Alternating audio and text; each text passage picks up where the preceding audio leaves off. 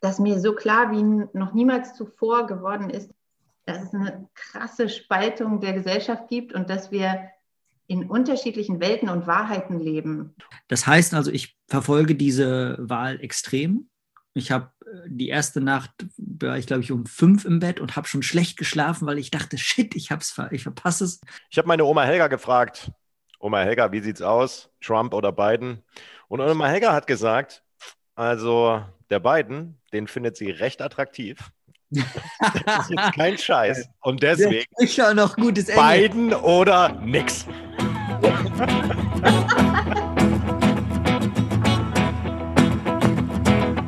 Okay, dann fangen wir an.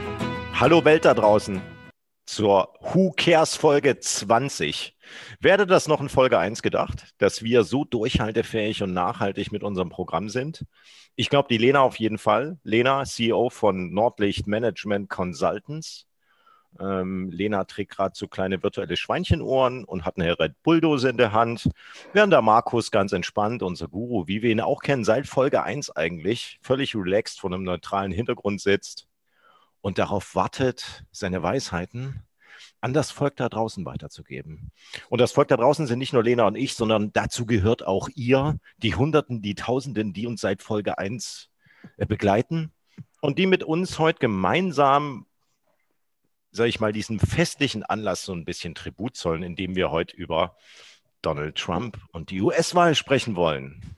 Ich glaube, das bietet sich an zu einer Jubiläumsfolge. Und ähm, wie immer steige ich ein bisschen alleine ein. Ähm, und ich habe einen kleinen Text mitgebracht, der heißt Auf Sicht.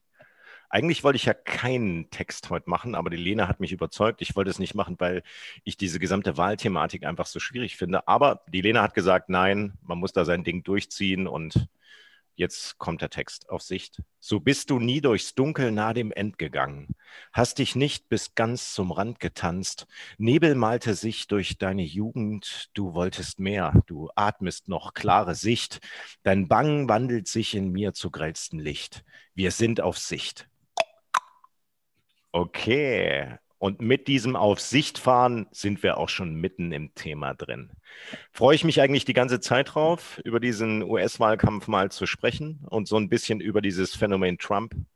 Deswegen freue ich mich ganz besonders, das mit euch beiden heute gemeinsam tun zu können. Und ich gehe mal rein äh, mit einer einfachen Frage. Ähm, wir haben, sind ja noch nicht am Ende der Wahl, wenn ihr so wollt, sondern es gibt ja nach wie vor, äh, werden da Stimmen ausgezählt, unübersichtliche, komplexe Lage. Ähm, was habt ihr denn für einen Eindruck jetzt gerade von der Wahl, der ersten Reaktion von Trump und von Biden? Nimmt euch das mit, berührt euch das emotional? Gebt mir da mal ein bisschen Feedback. Lena, komm schon. Ich habe jetzt gedacht, ähm, da kommt als erstes unser Amerika-Experte zu Wort, der Guru. Ähm, aber ich mache das auch sehr gern. Mein Eindruck ist, ich hatte, war da irgendwie rangegangen und dachte, ich setze mich da Dienstag vor den Fernseher habe vielleicht eine längere Nacht und dann am nächsten Tag weiß ich, wer Präsident ist. Aber das war natürlich überhaupt nicht so und wahrscheinlich wäre ich besser informiert gewesen, hätte ich das auch vorher schon ahnen können, wegen dieser Briefwahlgeschichte. Ich habe jedenfalls ähm, fest damit gerechnet, dass wir heute auf jeden Fall wissen, wer Präsident wird.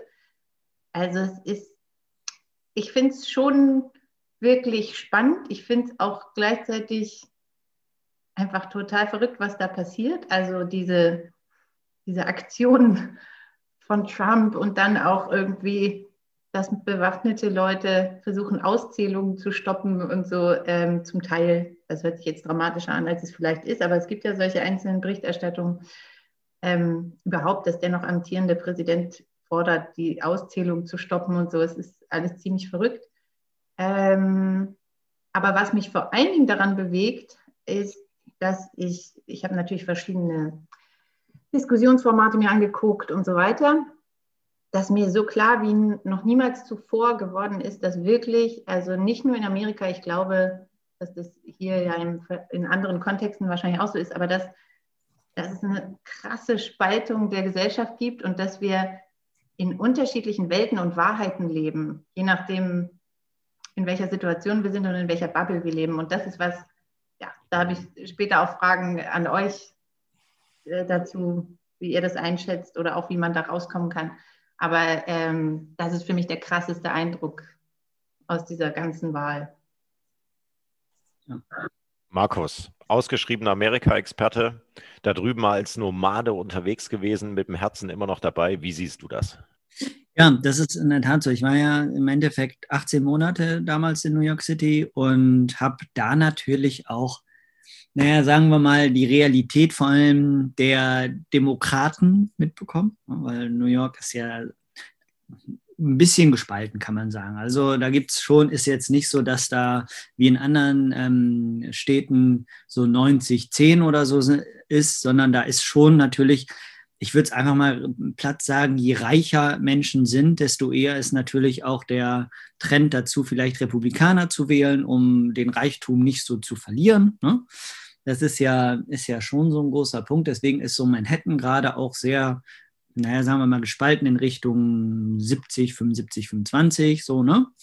Und aber natürlich ist es so, dass wenn man da als junger Mensch ist, ich sag mal um die 30, findest du unheimlich wenig Leute, die wirklich Republikaner sind. Ne? Ich kenne aber unheimlich viele und ich muss das auch mal so klar sagen, ich hätte auch nichts dagegen. Ich würde mich, wenn ich das entscheiden könnte, nie für einen republikanischen äh, Präsidenten entscheiden. Aber ich hätte nichts dagegen, wenn es einen guten republikanischen Präsidenten gäbe. Ne? Wenn die Partei in dem Sinne ähm, sozusagen jemanden hat, der nicht durch komplett Lügen oder durch komplette äh, Verunsicherung eines gesamten Volkes ähm, besticht, sondern im Endeffekt dadurch, dass man vielleicht eine andere Wirtschaftspolitik macht oder sowas. Das ist von mir aus fein. Ne? Ich bin nur extrem dagegen, im Prinzip gegen diesen, diese Angst oder diese Form von Angstregierung, die gerade da ist. Ne? Leute aufbringen, irgendwie auf die Straße zu gehen und andere zu terrorisieren und sowas. Das ist das, was für mich äh, so diese große Spaltung auch ausmacht.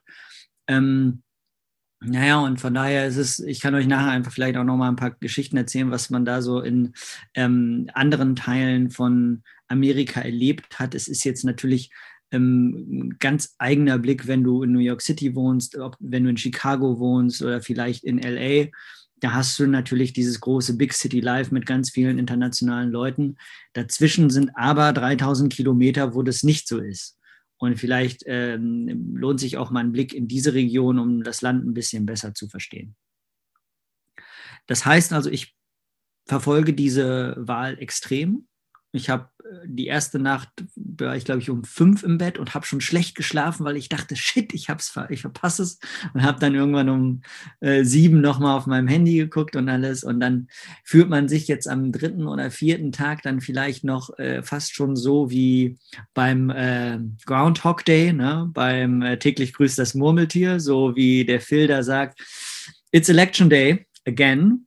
Und ähm, bei uns ist das schon so der Scherz, dass wir ähm, die beiden vor diesem CMN, vor dieser Magic Wall. Ne? Wir, für uns sind die so, als wohnen die hier. Also unser Scherz ist, dass das unsere Mitbewohner sind. Ne? Und das heißt, das läuft, äh, das passiert bei uns eigentlich nie, dass der Fernseher so konstant nebenher läuft. Ne? Sondern eigentlich ist der Fernseher, wenn dann abends mal ein bisschen an für einen Film oder eine Serie. Und jetzt haben wir von morgens bis abends tatsächlich den Fernseher an und gucken halt immer mal hin und oh, mir fällt schon irgendwo, äh, gestern ist mir schon aufgefallen, wenn es in Pennsylvania oder irgendwo nur, keine Ahnung, tausend Stimmen mehr waren und eine Nachkommastelle nicht ge gestimmt hat, so ungefähr, da dachte ich schon, ah, okay, da ist was passiert. Das heißt, so genau hatte ich dann da irgendwie schon hingeguckt und ähm, ich freue mich jetzt, wenn es irgendwann zu Ende geht und ähm, freue mich, würde mich natürlich auch extrem freuen, wenn das der Joe Biden sein wird. Und für mich spielen vor allen Dingen, das kann ich vielleicht auch nochmal so klar sagen, ähm, umweltpolitische Sachen eine Rolle. Ne? Was die Amerikaner, die können ihr Land so leben, wie sie wollen.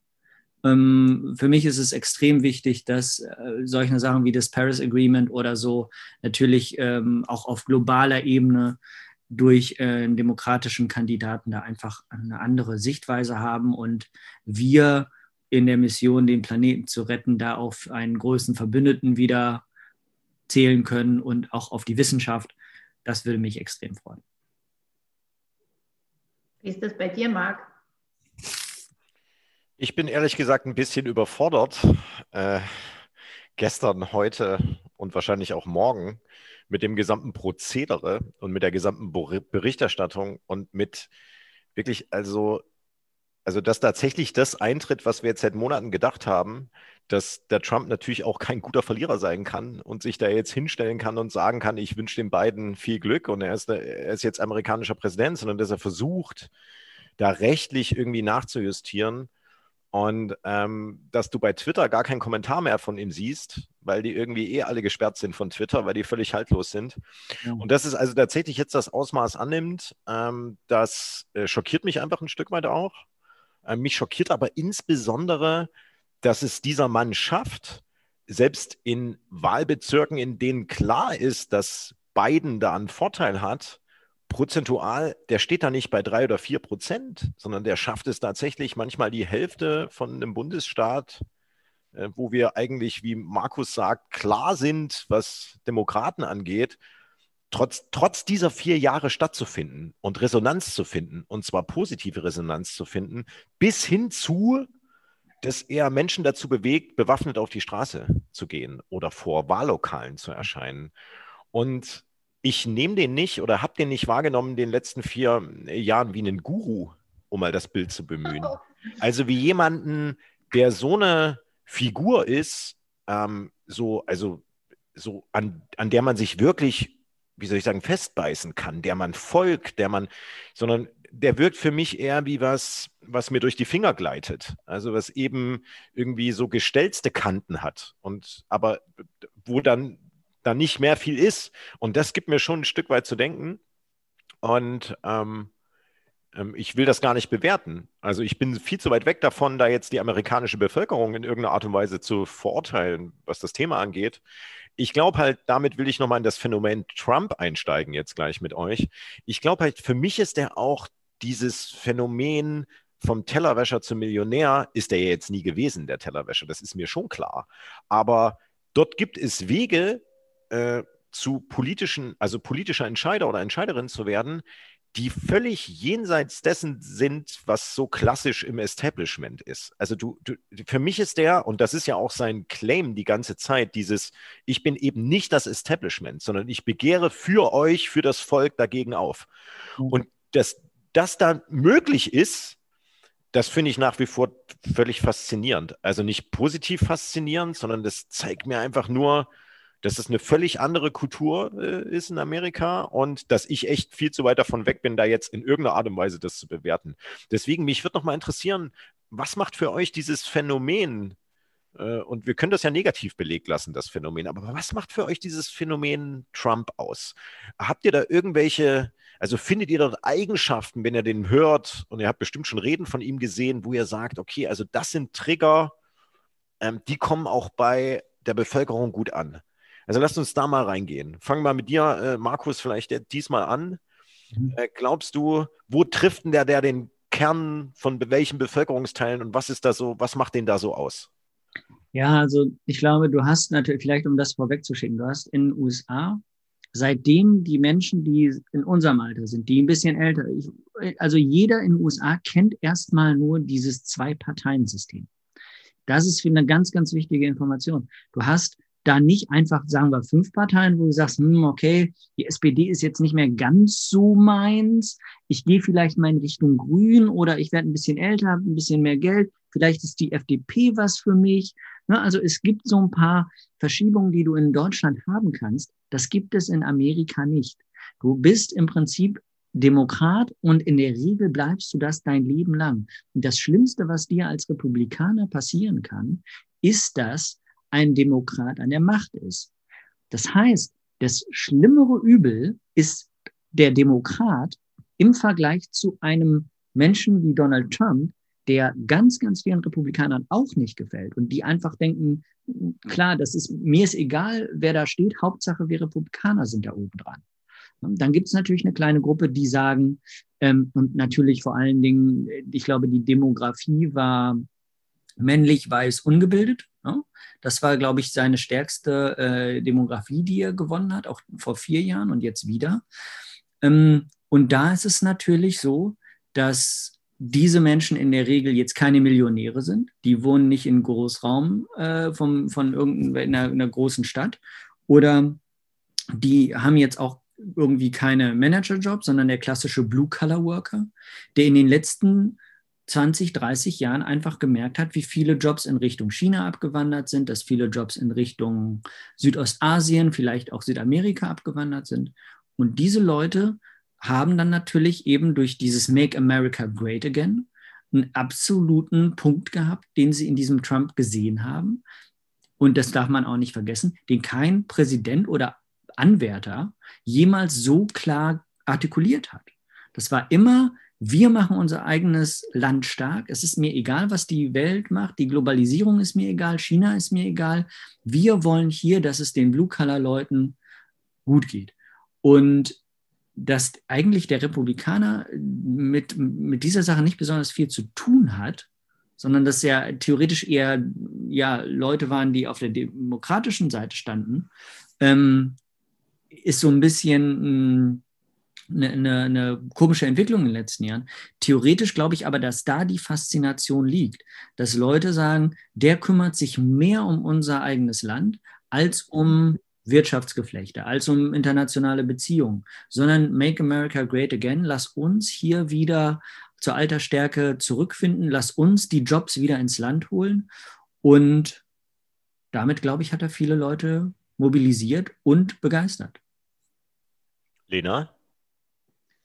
Ja, ähm, ich glaube auch, dass er vor allen Dingen, dass das Phänomen Trump vor allen Dingen in Abgrenzung zu anderem funktioniert. Ich glaube auch nicht, dass das so ist, dass er als Persönlichkeit, weil er spricht, wie er spricht, weil er ist, wie er ist, weil er aussieht, wie er aussieht, die Massen begeistert, sondern ähm, einfach, weil er kein etablierter Politiker ist, weil er ganz anders ist als ähm, die davor und, und übrigens auch in, also Joe Biden ist wieder eigentlich dieser klassische Politikertyp, der ähm, aus der Elite kommt, oder weiß ich nicht, ob er sich da reingearbeitet hat, ich kenne seine Biografie nicht, aber er steht für diese klassische Politikergruppe.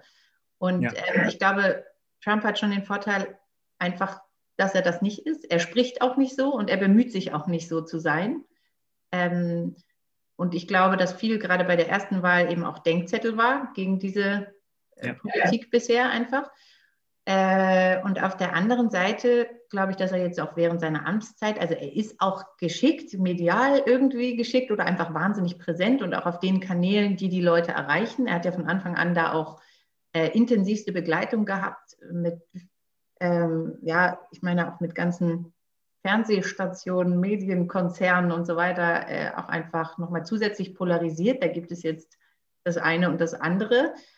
Und ähm, ja, deswegen glaube ich wirklich, also ich habe Interviews gesehen mit Leuten, die sagen, natürlich weiß ich, dass der nicht der cleverste ist oder dass er nicht am cleversten redet. Ich weiß ja gar nicht, ähm, was dahinter dieser Maske vielleicht steckt. Aber trotzdem ist er der Erste, genau, der uns direkt adressiert, diejenigen, denen es nicht so gut geht, der unsere Probleme ernst nimmt. Ich fühle mich von dem ernst genommen. So, das, das war ganz oft was, was da gesagt worden ist. Und ähm, ich habe auch amerikanische Kommentatoren gehört, die gesagt haben, es ist einfach Fakt, dass in den letzten, weiß ich nicht, 10, 20 Jahren äh, gerade so sozialpolitisch und so wirklich viele Fehler gemacht worden sind, beziehungsweise Leute massiv abgehängt wurden, die ihre Jobs verloren haben, die keine Perspektiven haben, die sich eigentlich die gute alte Zeit zurückwünschen. Das macht denen Angst, diese Diversität, äh, Multikulturalität und so in den Gesellschaften, in den Städten. Ähm, die haben damit bisher nur Schlechtes verbunden. Diese Ängste schürt Trump auch zusätzlich immer noch.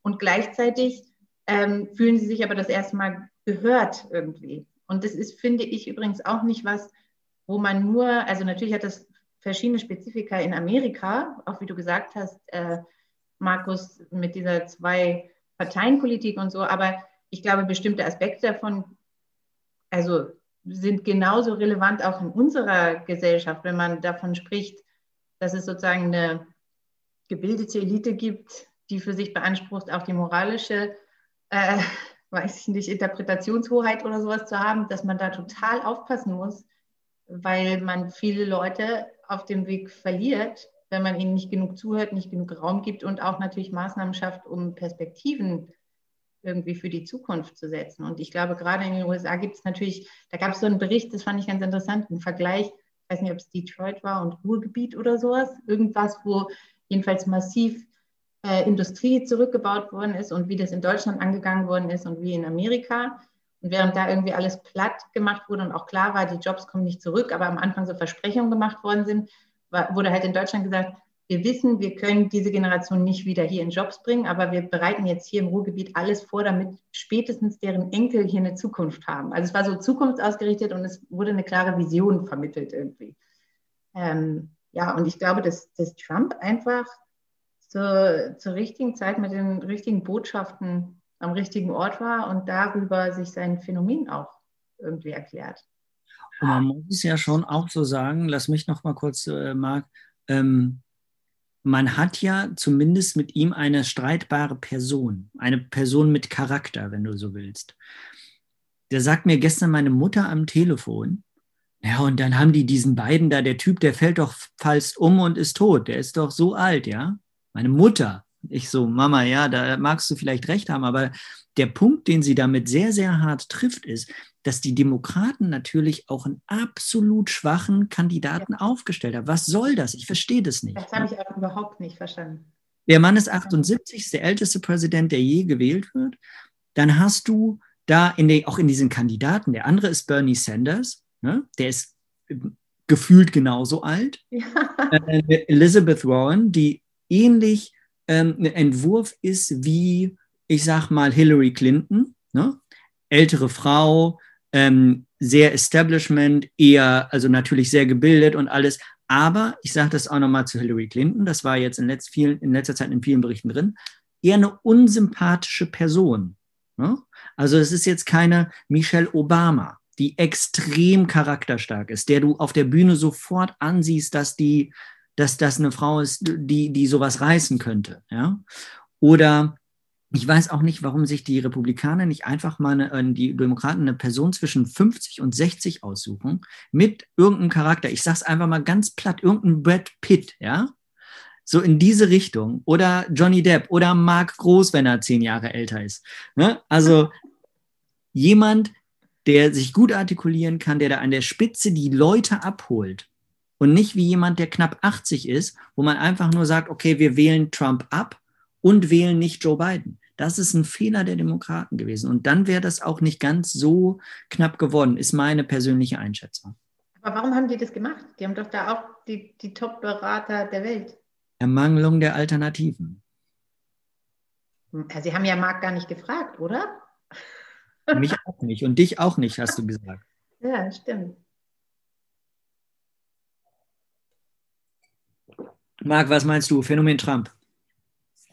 Ähm, ich habe mir im Vorfeld äh, vom Podcast die Initiationsrede von ihm nochmal angesehen. Komplett gegeben, 45 Minuten irgendwas. Ähm, wo er da, ihr kennt das von dem, das war das, das erste Bild, was so streitbar war in Bezug auf Fake, Fake News, wo er da vom Oval Office da irgendwie steht und dann da der Nation zuspricht und dann sie so getan haben, als würden da acht Millionen Menschen stehen und dann in Wirklichkeit haben sie es aufgelöst und irgendwie nur die ersten zwei Reihen waren besetzt. Und er steht dann da also äh, und äh, wird angekündigt, tritt ans Rednerpult, sagt einen Satz zu Obama, also sagt schön, dass die Präsidenten hier da sind. Obama, du hast das super gemacht. Äh, danke nochmal dafür. Richtet sich dann ans Volk und sagt dann so, okay, und von jetzt an ist eine andere Zeitrechnung das jetzt ist ein monumentaler Umschwung, weil jetzt seid ihr wieder an der Macht. Und jetzt löse ich dieses Dilemma auf, dass hier in Washington irgendwelche Anzugträger sitzen, die die ganze Zeit nur für sich Politik machen. Jetzt seid ihr wieder an der Macht und jetzt könnt ihr wieder entscheiden, wo es lang geht. Und das trägt er in einfachen drei bis fünf Wortsätzen. Länger sind diese Frames nicht über die gesamten 47 Minuten und blamet damit all die Präsidenten, die vorher da gewesen sind, blamet damit praktisch alle Beamten, die zählt er auch mit zum Establishment und, sag ich mal, versucht denen Gehör zu verleihen, die nicht mehr gehört wurden. Und ähm, er macht es aber nicht mal, also finde ich jetzt, er macht es nicht mal eindrücklich. Also er nimmt mich da jetzt nicht irgendwie in irgendeiner Art und Weise mit, aber was er halt schon macht, ist, er macht es relativ einfach, er macht es relativ kurz. Ähm, es sind keine komplexen Zusammenhänge, die dort dargestellt werden, ähm, wie er vielleicht manchmal, sehen wir ja auch bei uns in den Nachrichten, wenn da Politiker stehen und versuchen, wie soll ich sagen, komplexe Zusammenhänge näher zu bringen und das fällt denen gar nicht so ein, einfach. Und ähm, er macht es auf eine ganz einfache Art und Weise, die skandalisiert ähm, und die sich bewusst von diesem Establishment-Moment absetzt.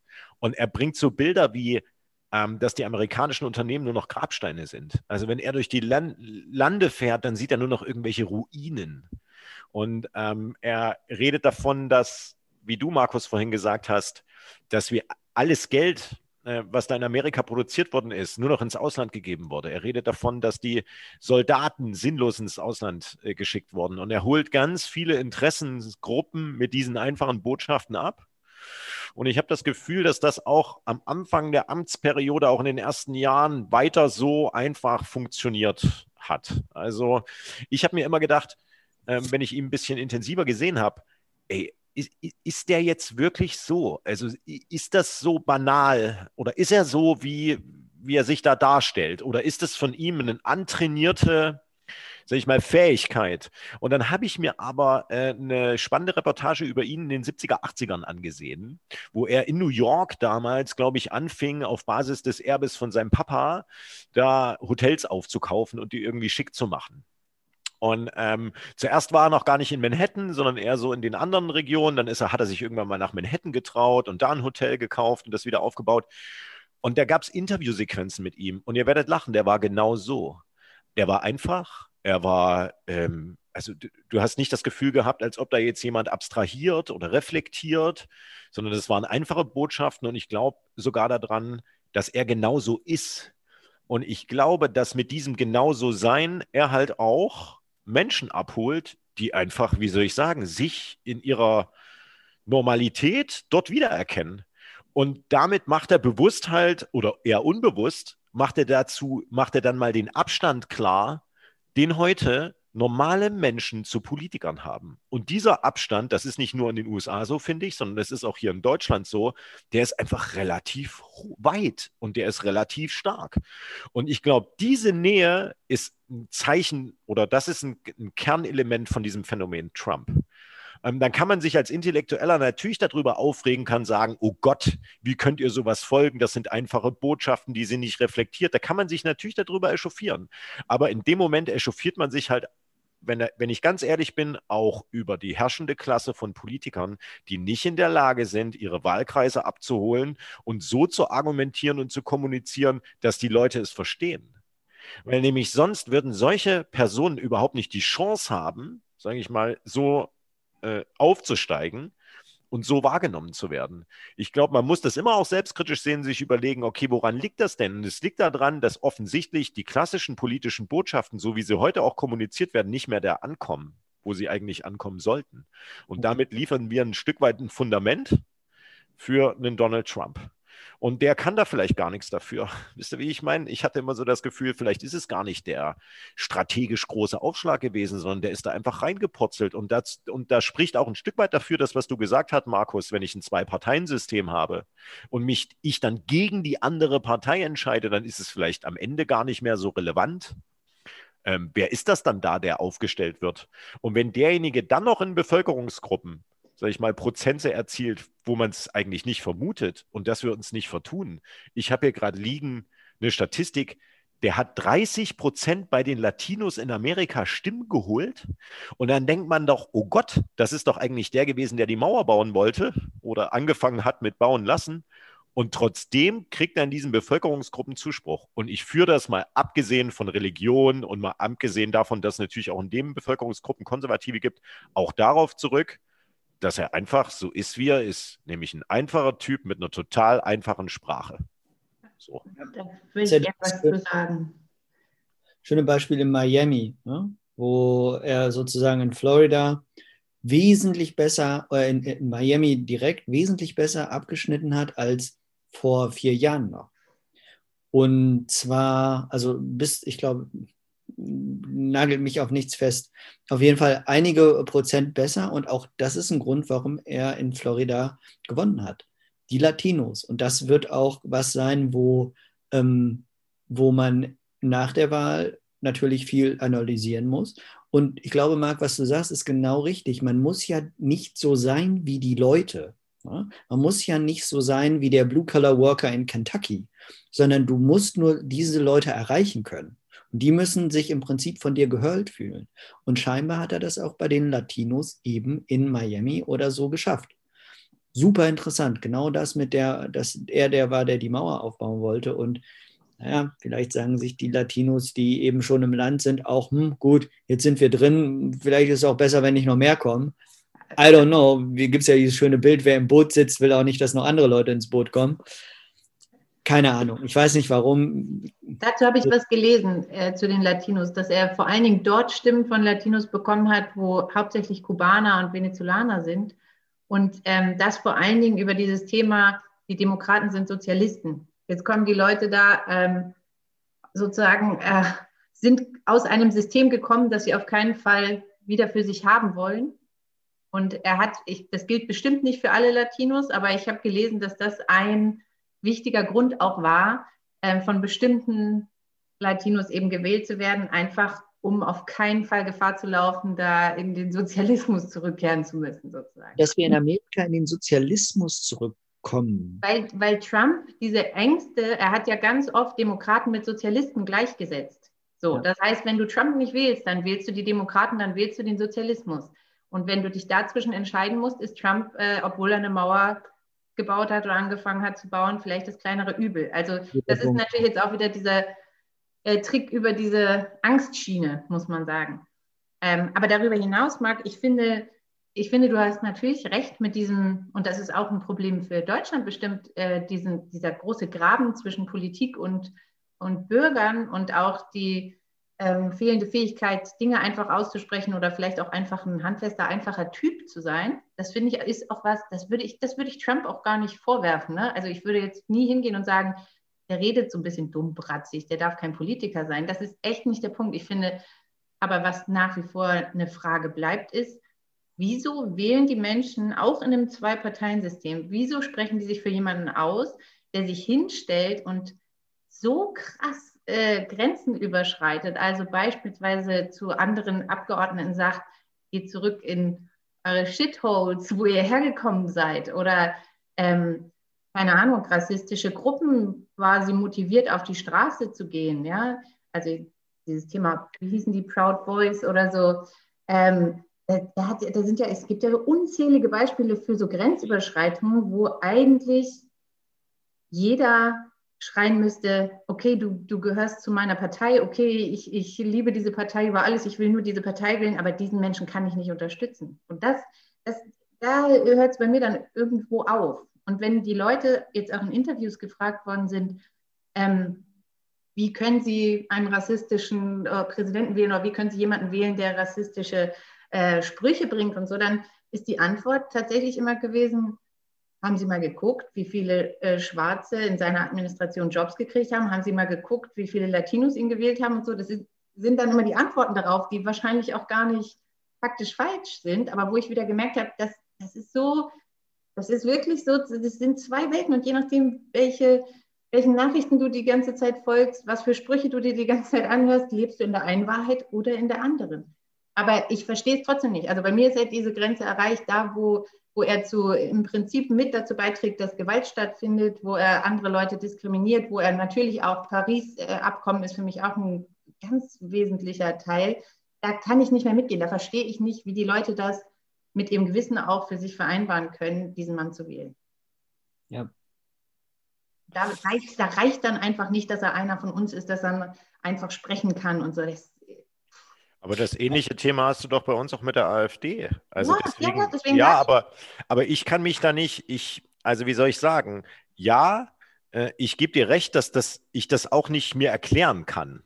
Also warum das so ist. Aber mein, ich sage mal, ein Versuch der Erklärung ist einfach, ich glaube, es gibt ein tiefer liegendes Bewusstsein für solche, für Menschen, die, die auf so Heb, die so Hebel umlegen und so Trigger umleben von tiefer liegendem Frust, von tief liegender Enttäuschung mit einem System und die dann genau durch solche einfachen, zugespitzten Botschaften die Menschen abholen, weil die sagen das zu Hause hinter verschlossener Tür genauso. Ich bin mir ganz sicher, dass sie genauso darüber reden und genauso darüber denken und deswegen den auch wählen. Und das sind nicht nur minder bemittelte Bildungsschichten Nein. oder sowas. Das sind auch ganz normale Leute, die das hinter vorgehaltener Hand machen und die auch nie sagen würden, deswegen stimmen ja auch diese Trends hier meistens nicht, ja, äh, die nie sagen würden im Vorfeld, ja, also ich will auf jeden Fall Trump. Und ich glaube, am Ende ist dieses, aber diese Authentizität ist das ja auch. Weil ich finde das bei dem nicht, wie soll ich sagen, der ist so. Also ich glaube nicht, dass das aufgesetzt ist, sondern der ist per se, sage ich mal, jemand, der genau so ist, äh, wie er ist. Mit all den ähm, Kontroversen belegt, mit all den, sag ich mal, unbedachten Äußerungen, mit all diesen wenigen Geschick in der Diplomatie, aber genau damit, mit diesem Sein, holt er halt offensichtlich einen Großteil, na nicht einen Großteil, aber äh, Teile in der Bevölkerung ab. Und ähm, das, ich, wie gesagt, ich kann mir das Phänomen auch nicht erklären. Ich weiß nur, dass man muss dann im Umkehrschluss finde ich auch sich fragen, ja, okay, was muss ich eigentlich machen, um da ein bisschen näher an den Leuten dran zu sein. Und zwar nicht nur am Bildungsbürgertum, sondern auch an normalen Menschen, denen ihre Bedarfe anders abholen, mit, mit denen anders interagieren. Ähm, und ich glaube, das ist das Wichtige daraus, dass man da auch ein bisschen seine Lehren draus zieht. Ihr habt ja schon ein paar Ansätze geliefert.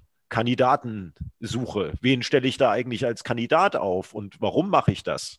Sind das einfach nur irgendwelche Filzprozesse, wo sich dann jemand rauskristallisiert und von wenigen gewählt wird?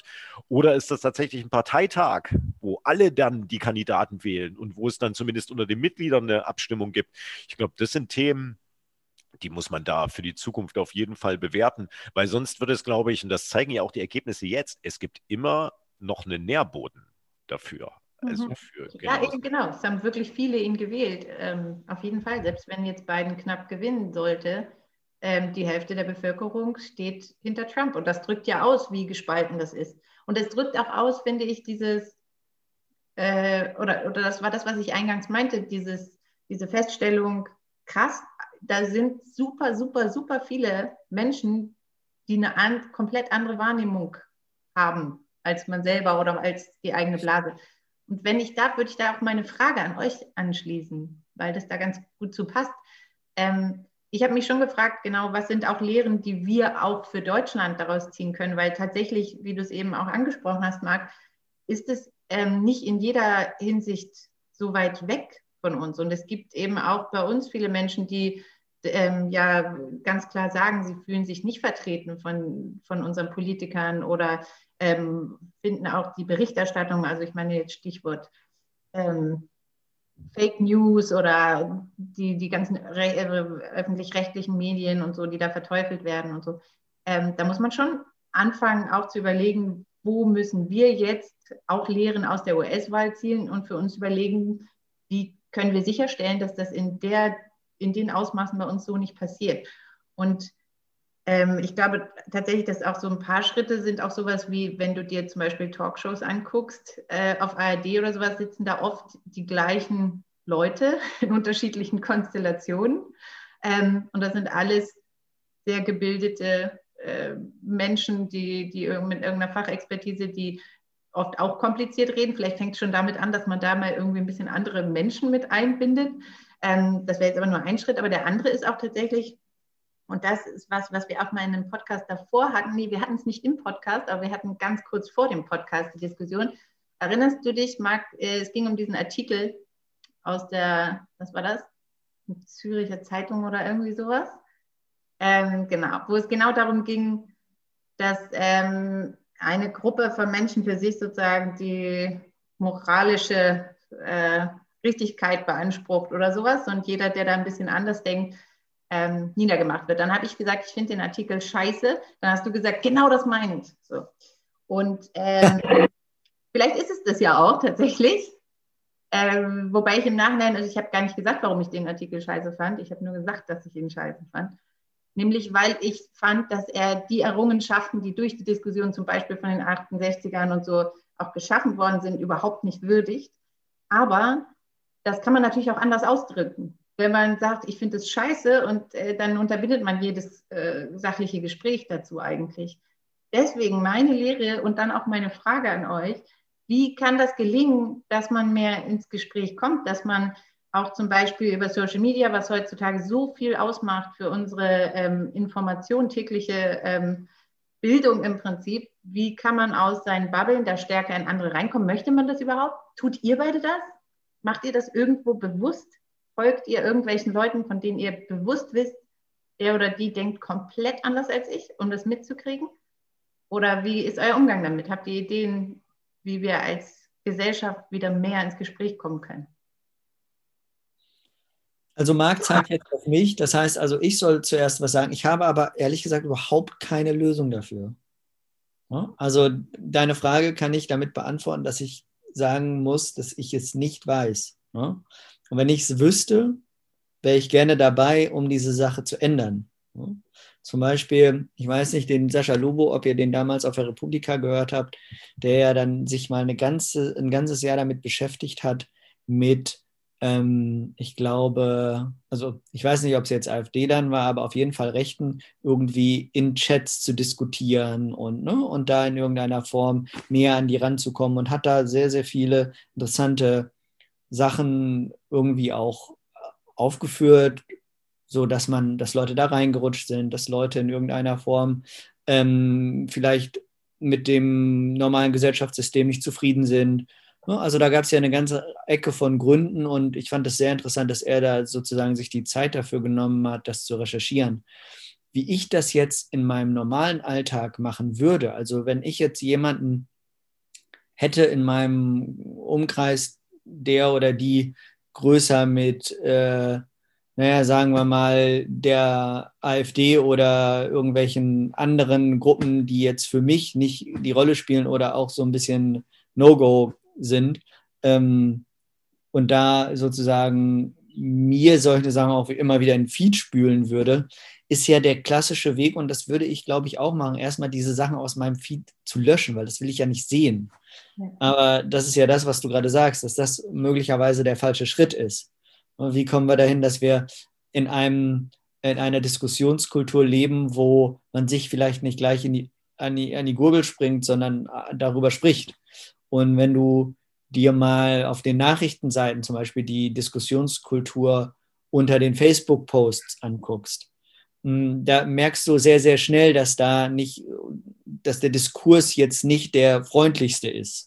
Ja, um es mal vorsichtig auszudrücken. Ja, das heißt also, da jetzt mich reinzustürzen und so, das ist was, wofür man natürlich auch Zeit haben muss, worauf man Lust haben muss. Ne? Das ist halt was, was ich nicht als Lösungsansatz sehe, dass ich das als einzelner Mensch mache, sondern ja, da muss, da muss, glaube ich, gesamtgesellschaftlich irgendwie wieder ein, ein Weg zu mehr Toleranz oder auch von, von beiden Seiten irgendwie kommen. Ja, das kann ja sein. Marc. Ja.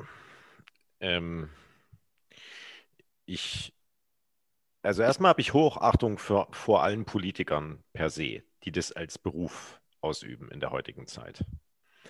Ähm, das will ich jetzt mal grundsätzlich sagen, weil ich finde, wie die gebasht werden, wenn ihr euch das anguckt, um nochmal auf dich anzugehen, äh, zurückzukommen, Markus, da mit diesen sozialen Medien und so, ähm, da halbwegs breite Schultern zu haben und das jeden Tag über sich er ergehen zu lassen, wie der Spahn, als er zum Beispiel jetzt Corona äh, positiv getestet wurde, davor habe ich eine Hochachtung davor. Also da ruhig zu bleiben und pragmatisch irgendwie seinen Weg weiterzugehen. Ähm, der hat aber noch was anderes. Ähm, ich habe den gesehen, gestern oder vorgestern war das, in einer Bundestagsdebatte, wenn ich mich recht erinnere, wo es Zwischenrufe von der AfD gab.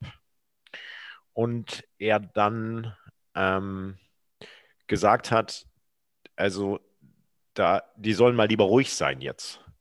Ähm, und dabei geht es ihm nicht, und das war das Interessante daran, um diejenigen, die im Gesundheitsausschuss von der AfD mit ihm gemeinsam arbeiten weil das ein sehr vernünftiges Arbeiten ist in dem Gesundheitsausschuss.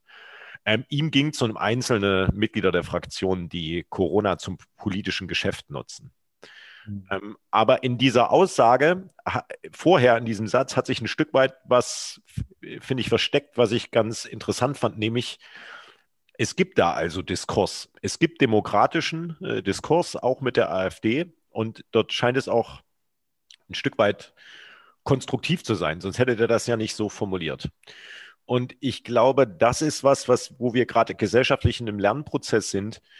Ähm, natürlich sind wir, haben wir nicht nur zwei Parteien, äh, wenn ihr so wollt, wie vielleicht in den USA. Da gibt es auch noch mehr, aber zwei, auf die sich fokussiert. Ähm, sondern wir haben ein größeres Parteienspektrum, aber auch unser politisches Establishment ähm, hat sich schwer getan, als mit einmal äh, die Piraten äh, da waren. Und hat sich noch schwerer getan, als äh, jetzt die AfD äh, entstanden ist. Nachvollziehbarerweise. Nichtsdestotrotz, glaube ich, ist dieses Diskursvorleben auch ein Stück weit Vorbild für uns alle anderen in der Bevölkerung. Und dementsprechend erhoffe ich mir einfach, dass so schwer das auch fallen mag, äh, man einen wie auch immer gearteten Diskurs auch mit der AfD beispielsweise hinbekommt, weil ich, ich, ich finde, dieses, dann reden wir eben nicht mehr miteinander und wir, wir kommen ganz schnell am Punkt, wo es auch überhaupt keinen kleinsten gemeinsamen Nenner äh, gibt. Natürlich ist das so bei Themen, die nicht demokratisch legitimiert sind. Also, dass wir uns da nicht falsch äh, verstehen. Immer dann, wenn unsere Verfassung mit Füßen getreten äh, wird, da gibt es keine Basis für einen Dialog.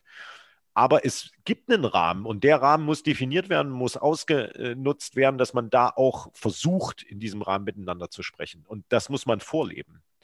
Und na klar fällt uns das noch schwer, aber ich habe da Hoffnung auch in äh, äh, unser politisches System und auch in die Wandelbarkeit unserer Politiker, dass sie einen Weg finden, einen Diskurs zu gestalten, der auch der Bevölkerung signalisiert, dass das kein Graben ist, der nicht kittbar ist oder nur in gewissen Themen nicht kittbar ist. Weil sonst werden wir das nicht auflösen. Weil ich erlebe, wir erleben das ja nicht nur mit der AfD, wir erleben es mit Corona jetzt gerade. Es gibt einfach komplexe Themen, da kann man auch gar nicht mehr so einfach drüber im Dialog argumentieren. Und wir haben die Fähigkeit eh verloren, längere Diskurse zu führen oder längeren Diskursen zu folgen, weil wenn du dir unsere Talkshow-Formate anguckst, dann hat jeder eine 1,30er Zeit, um seinen Kommentar abzugeben, damit es noch halbwe halbwegs verständlich ist. Und in dem Maße, bin ich fester Überzeugung, indem Medien das befördern und das triggern, dass wir, sage ich mal, Komplexität auf ein Minimum reduzieren. In dem Maße fällt es uns auch schwerer, längeren Dispa Debatten zu folgen, längeren Diskursen zu folgen, längere Papiere zu lesen. Ich glaube schon, dass es da einen Zusammenhang gibt. Und dementsprechend ähm, finde ich es wichtig, dass wir A-Diskurs aufrechterhalten und ähm, dass wir auch manchmal ein bisschen Komplexität einfach aushalten. Ja? Und dass wir einfach wie soll ich sagen, auch Gespräche da führen, wo es schwer zu sein scheint. Und ich kann euch aus eigener Erfahrung sagen, ich hatte letztens ein Gespräch äh, in, bei mir in der Tiefgarage ähm, mit einem guten Bekannten von mir. Ähm, und da ging es auch um Corona. Und dann, der weiß ja, dass ich beim Roten Kreuz arbeite und der, wisst ihr, wie ich meine, der regelmäßig fragt er, wie sieht es aus, was ist mit den Intensivbettenkapazitäten? Und dieses Mal ähm, sagt er so, ah Marc, du hast hier recht gehabt, zweite Welle und so ist ganz krass, aber weißt du was, ich, du, ach, das ist doch alles Quatsch. Also ganz ehrlich, das ist die Grippe. Mehr als die Grippe ist das nicht. Weil ich kenne auch niemanden in meinem Bekanntenkreis bis jetzt irgendwie, der das hatte. Und dann gucke ich ihn so an und sage, du, ja, aber, also wisst ihr, so diese, die Argumentation, die ich eh schon auswendig dann da. Ja, aber es gibt negative Beispiele und aber ich habe auch gemerkt, wie ich müde werde, in so einer Debatte noch einen Standpunkt zu beziehen. Und das ist ein schlechtes Zeichen. Und dann habe ich mir auch gesagt, komm, da musst du dich selbst disziplinieren, bleib da dran. Und ja, ich habe mich durchs Gespräch durchgekämpft. Ich hatte nicht das Gefühl, dass ich äh, gehört worden bin am Ende des Tages. Aber zumindest hatte ich das Gefühl, okay, du hast es versucht. Und ich glaube, das müssen wir in der, das müssen wir alle lernen, dass wir nicht diesen Debatten aus dem Weg gehen, wenn einer zu dir sagt, oh Gott, jetzt sind die Schwimmbäder für die Flüchtlinge geöffnet, damit die sich da duschen dürfen und ich habe Angst. Und dieser Debatte nicht aus dem Weg zu gehen, sondern da zu sagen, sag mal, hast du noch alle Latten am Zaun, Mann? Also freundlicher natürlich, ne? Vielleicht sollte man genau das nicht sagen. ja, genau, du hast recht. Also sowas zu sagen wie diplomatisch, also so Duschen sind für alle da und so ein bisschen eine Dusche kann man doch mal dann auch. So, ihr wisst, was ich meine. Das ist der einzige Ansatz, den ich habe. Ansonsten bin ich auch ein bisschen überfordert mit der Antwort wie der Markus. Aber du hast die Antwort ja drauf, du hast die Frage gestellt, oder Lena? Gib uns jetzt mal eine Perspektive. Nee, gar nicht, gar nicht. Ich, ich fand das jetzt schon ganz gut. Also ähm, ich habe das tatsächlich mal ein bisschen versucht, äh, hier zum Beispiel bei Twitter oder so, mal Leuten zu folgen, die ich eigentlich nicht sympathisch finde. Aber das strengt mich an. Und andersrum, wenn, wenn ich irgendwie so ein, ja, das ist wirklich anstrengend und deprimierend. Und wenn ich dann wiederum irgendwie so einen Kommentar bei mir habe oder so, dann Sag mal, wes weswegen folgst du Markus und mir nochmal? Achso, das ist die einzige Ausnahme. Bei euch geht, obwohl ihr auch komplett verrückt sein.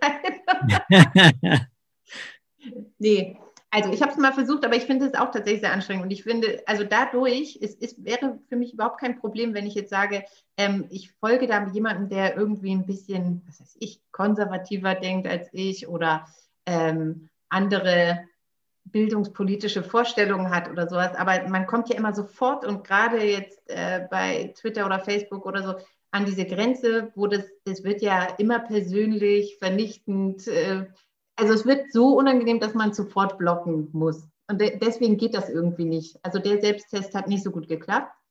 Ähm, aber was man, glaube ich, schon versuchen kann, ist zum Beispiel so ein bisschen unterschiedliche Medien zu konsumieren, Nachrichten vielleicht mal, weiß ich nicht, auf unterschiedlichen, vielleicht auch ähm, dann nicht nur, keine Ahnung, die typischen Einschlägen, die man immer so hat, das ähm, kann, das wäre für mich ein Schritt.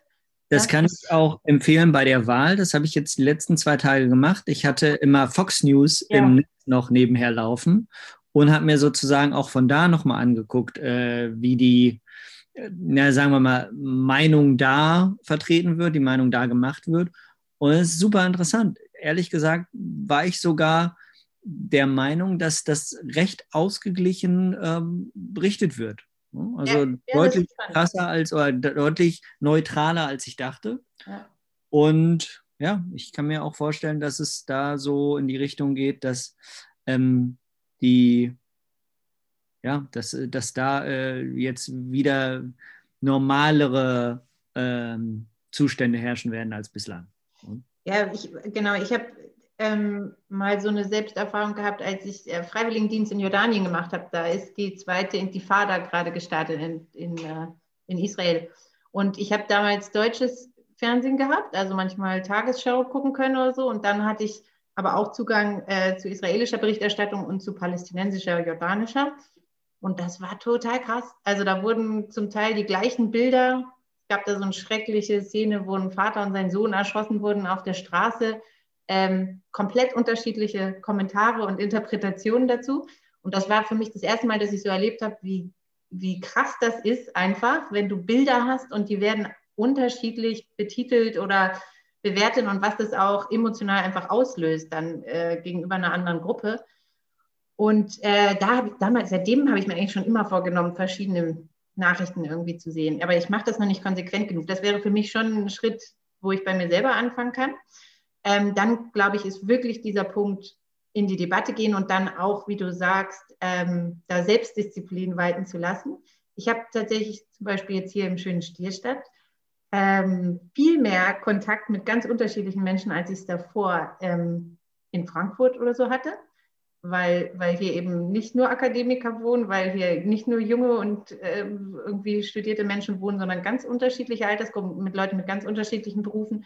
Und wenn ich mich länger unterhalte, zum Beispiel mit dem Security-Mann aus, aus der Geflüchtetenunterkunft, der Vater von einem Schulfreund von meinem Sohn, dann kriege ich da halt komplett andere Einschätzungen zu Geflüchteten beispielsweise, als ich eigentlich aus meiner Bubble habe.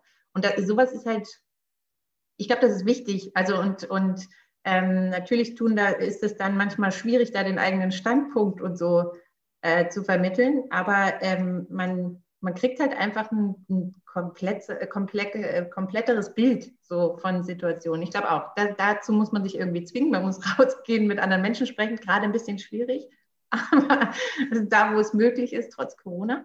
Und dann fand ich aber auch interessant, was ihr noch gesagt habt, ähm, zum Beispiel bei diesen Bundestagsdebatten, das wäre vielleicht auch was, was man was man irgendwie dann wirklich an Politik herantragen kann. Ich habe mal so ein Shadowing-Programm im Bundestag gemacht, so eine Art Praktikum für zwei Wochen, wo ich einem Bundestagsabgeordneten oder einer Abgeordneten hinterherlaufen durfte, zwei Wochen lang.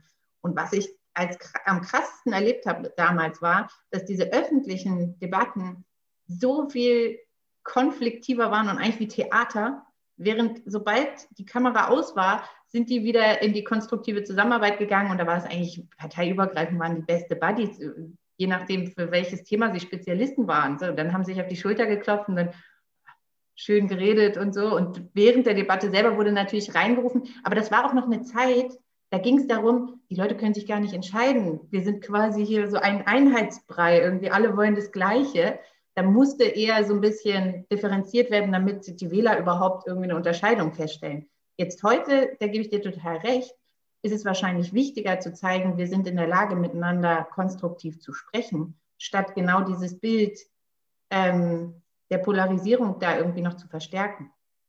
Ich glaube ehrlich gesagt aber, dass das, wo wir nochmal bei Amerika wären, ähm, auch dort so ist, dass die Republikaner und die Demokraten halt, wenn die Kamera aus ist, total miteinander Bier trinken und alles ist fein. Also ich kenne mehrere äh, Couples, wo sie Republikanerin ist und er Demokrat und andersrum. Ich glaube, das ist gar nicht so schlimm, wie man immer denkt. Und nochmal kurz zu dir, Lina, du hast vorhin gesagt, dass so viele Leute auch hinter Trump stehen. Ne?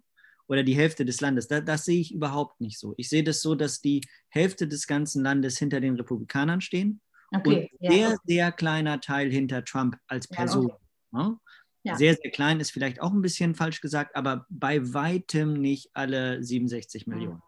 Ja, okay, hast du recht. Und, und da ist es natürlich so, das erhoffe ich mir jetzt schon, dass wenn der Biden da drankommt und Trump mit seiner, ähm, sagen wir mal, Strategie der Angst äh, da so ein bisschen verschwindet, ähm, dass da die Diskussionskultur wesentlich besser laufen wird. Und natürlich wird man sich auch öffentlich wieder gegenseitig anzünden und, ne, und diese ganzen Sachen machen, was man eben in Amerika macht. Ne? Äh, Politik ist ja da auch kein, kein Zuckerschlecken, aber es ist auf jeden Fall dann äh, hoffentlich nicht mehr so, ähm, naja, sagen wir mal, auf Angst oder Schrecken oder Terror äh, basiert. Das, das fände ich super. Ähm, ja, Markus, gib uns da noch mal ein paar, ein, zwei Insights jetzt da. Das hast du vorhin ja angedeutet, ähm, dass du da jetzt auch mal woanders unterwegs gewesen bist. Und ich gucke mir hier ein paar Bundesstaaten an, wie Norddakota oder so. Da gewinnt der Trump irgendwie, keine Ahnung, 70 Prozent oder so. Nur, dass wir uns mal nicht falsch verstehen. Das ist nicht irgendwie ein knappes Rennen. Und da gib da noch mal ein paar Eindrücke, bitte.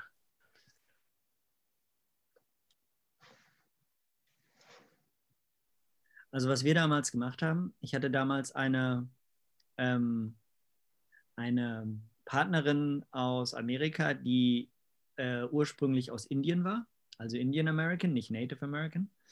Und wir sind zusammen nach Kentucky, nach Louisville gefahren zum Kentucky Derby, zu einem der bekanntesten Pferderennen der Welt. Ja? Mit dem Auto. Das heißt, wir haben einen Roadtrip gemacht, 1100 Kilometer von New York nach Kentucky und war auch wunderschön, alles toll. Ähm, aber irgendwann sagte sie zu mir, als wir im Cracker Barrel, ich weiß nicht, ob ihr das kennt, das ist so ein klassisches amerikanisches Autobahnrestaurant, was so, sagen wir mal, äh, McDonalds für die ländliche Region ist, hätte ich jetzt gesagt, Cracker Barrel. Saßen wir in diesem Cracker Barrel und haben unsere Himbeer, äh, Himbeerlimonade getrunken. Und sie sagte dann zu mir, du musst schon dir darüber im Klaren sein, dass wenn wir jetzt äh, hier weiter ins Landesinnere fahren, und das war ungefähr in Pennsylvania, dass wir das gemacht, dass wir dieses Gespräch hatten, dann werden dich die Leute komisch angucken, dass du mit mir zusammen bist. Und ich so, what? Das habe ich ja noch nie gehört. Ne? Und naja, gut, dann sind wir halt weitergefahren und Kentucky ist natürlich ein ganz anderer Schnack als New York, das muss man schon so sagen. Die Leute sind anders, das erkennst du sehr schnell. Ist eine ländlichere Bevölkerung, das ist wahrscheinlich hier, wenn du in den Landkreis Oldenburg äh, oder so fährst, ähnlich, ne? Dass, da, dass du sozusagen schneller erkennst, dass da jetzt nicht Gucci-Taschen durch die Gegend laufen und High Heels, sondern ne, ganz normale Blue Jeans. Und ist ja auch was, also ich kann damit sehr gut umgehen. Ich komme aus so einer Gegend, ich bin selber so aufgewachsen und empfinde das eben auch als, als normal. Und dann sind wir eben bei diesen, bei diesem Pferderennen. Ja, und natürlich beide komplett aufgemacht. Ich mit Fliege, Hut, so einem Hemd und alles, ne? so Hosenträgern, alles ganz fein. Und meine Freundin natürlich auch super äh, hübsch gemacht und alles. Und dann stehen wir da und gucken uns die Pferde an und dann kommt irgendwie so ein Typ an, Mike aus Michigan, weiß ich wie heute. Und Mike aus Michigan und ich kommen so ein bisschen aus, äh, ins Gespräch und dann kommt meine Freundin so dazu und er sagte dann so, boah, du hast aber eine richtig hübsche Freundin, ne? Und ich so, ja, vielen Dank. Ne? Und habe dann das Gespräch weitergeführt und dann sagt er nochmal so, oh, richtig hübsche Freundin so, ne? Und dann sagt sie schon, weil das ja dann irgendwann peinlich wurde, ja, vielen Dank, super nett, ne? Und dann sagt er zu mir und guckt mich dann so wieder an. Sein Kopf schwenkte zu mir und er sagt, and she speaks good English. Ne? Und ich auch so, wir gucken uns so an und ich denke so, was ist denn das für ein Vollidiot? Ne? Als wenn ich diese Frau aus dem Katalog irgendwo bestellt hätte. Ja? Oder es nicht normal wäre, dass jemand, der indisch aussieht, perfektes Englisch sprechen könnte. Ne? Außerdem spricht sie 30 Mal besser Englisch als ich, ne? weil ich bin ja kein Native Speaker. Ja, und dann sind wir, dann hatten wir so ein paar Begegnungen eben wie die mit Mike, wo wir dann gesagt haben, das ist halt, die Menschen haben einfach ein anderes Verständnis der Welt. Ja, das, das war das, was bei mir da eben so dann hängen geblieben ist. Und Kentucky ist ziemlich, ziemlich tief drin, sozusagen in diesem Flyover Country, wie man das ja in den USA nennt, zwischen LA und, und New York. Ähm, und da gibt es natürlich auch einen sehr, sehr großen Anteil von Leuten, die eben republikanisch wählen, die das schon immer getan haben, die es äh, viele Jahre und viele Jahrzehnte noch tun werden. Und die natürlich auch eine andere Weltsicht haben. Ne? Jeder, der im Landkreis äh, Hannover aufwächst, so wie ich, der äh, hat eine andere Weltsicht als jemand, der in Berlin-Kreuzberg aufwächst. Ne? Und das, das wird immer so bleiben und das wird auch in Kentucky anders sein als in, in New York. Für mich aber eine unheimlich interessante Erfahrung und ja, selbst meine Freundin hat gutes Englisch gesprochen. Okay, Leute. Ähm, Markus, du hattest deine Frage noch nicht, dafür durftest du aber eine extra Geschichte erzählen, äh, die ich auch total gut fand. Ich meine, wann haben wir schon mal die Gelegenheit, da jemanden zu haben, der da als Nomade durch die Lande gezogen ist und den Mike ertragen hat? Wollen wir auch mal an der Stelle sagen. Ja. Respekt auch nochmal dafür. Ähm, zum Schluss äh, wie immer, guter Brauch, auch in der 20. Folge bei uns, positive Botschaft. Also, jeder nochmal in der Runde, kurz sich gerafft und einen positiven Ausblick gegeben. Der Markus deutet hin, Ladies first. Und wir sind hier Gentlemen bei uns in der Runde. Dementsprechend, Lena. Plötzlich seid ihr Gentlemen. Also, ähm, ja, meine Botschaft ist, ich hoffe, Biden gewinnt sehr positiv. Kann ich mitleben. Und meine Botschaft ist, ich würde euch gerne einen Buchtipp heute mitgeben. Und zwar ist das das Buch Educated von Tara Westover. Und zwar geht es um eine junge Frau, die in Idaho von Mormonen erzogen wird und äh, sich davon sozusagen in ihrer Entwicklung, da bin ich jetzt noch nicht, ich weiß noch nicht, wie es weitergeht, aber die natürlich irgendwann merkt, dass so wie sie aufgewachsen ist, nicht das ist, was hinterm Horizont auch erzählt wird. Ein super spannendes Buch, ist ein Memoir und von daher gebe ich euch das gerne als Buchempfehlung mit. Vielen Dank. Äh, lieben Dank. Äh, das geht natürlich auch an euch da draußen. Wir machen natürlich auch regelmäßig Kontrollen. Also stellt euch schon mal drauf ein. Wenn es eine Folge 25 gibt, fragen wir mal nach, was ihr gelernt habt äh, aus dem Text. Und von mir die Bote, positive Botschaft ist an all diejenigen da draußen, ach so, die haben ja alle schon gewählt. Ähm, ja gut, dann einfach so an die Welt. Ich habe meine Oma Helga gefragt, Oma Helga, wie sieht's aus? Trump oder Biden? Und Oma Helga hat gesagt, also der Biden, den findet sie recht attraktiv. das ist jetzt kein Scheiß. Und deswegen ich noch gutes Biden oder nix. Lieben Dank an euch da draußen. Hört wieder rein. Bis dann. Ciao.